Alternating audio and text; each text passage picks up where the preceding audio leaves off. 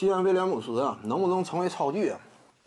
西安威廉姆斯呢，当下啊，它基本上就是一个呃璞玉吧，对不对？什么叫璞玉？可以说呢，啊，开了一半了，发现呢都是翠玉，这玩意儿好像说未来潜力挺大，但怎么讲呢？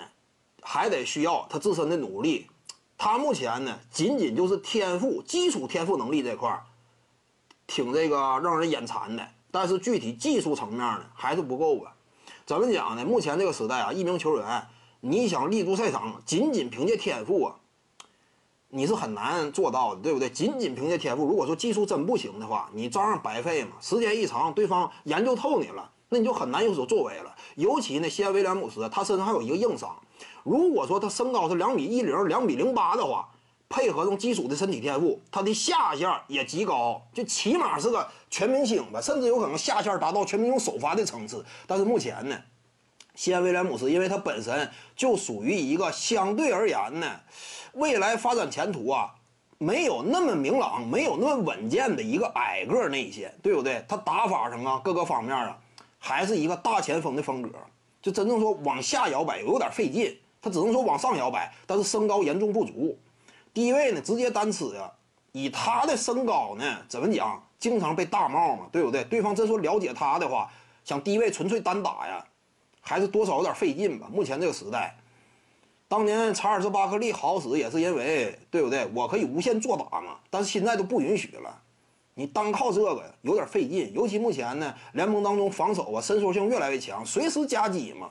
你靠这个的话，纯粹小禁区附近呢，油漆区里作业很难有所作为吧？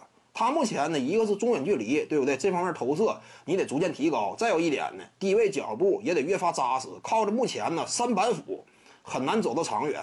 除此之外呢，就是争取一下能不能向下摇摆。这一点我认为啊，其实是具备战略意义的，比以比我之前提到那几项，甚至都。要更重要一些。如果说他能做到向下摇摆的话，你比如说摇摆到小前锋位置，那你妥了。如果说他能摇摆到小前锋位置，靠着自己的持球能和其他队友打挡拆的话，那就不一样了。那他这个定位就完全不同了，他这个身高就不再是劣势了。如果说他做不到有效的啊，作为一个外线核心持球人的身份打比赛的话，那就不行呗。所以呢，目前这个西安威廉姆斯。我感觉最理想的一种发展前景呢，就是他外线持球这块儿，真说今后有前途的话，那就彻底改变了。如果说仅仅局限在一个大前锋呢，当下来看就没有那么特别明朗吧。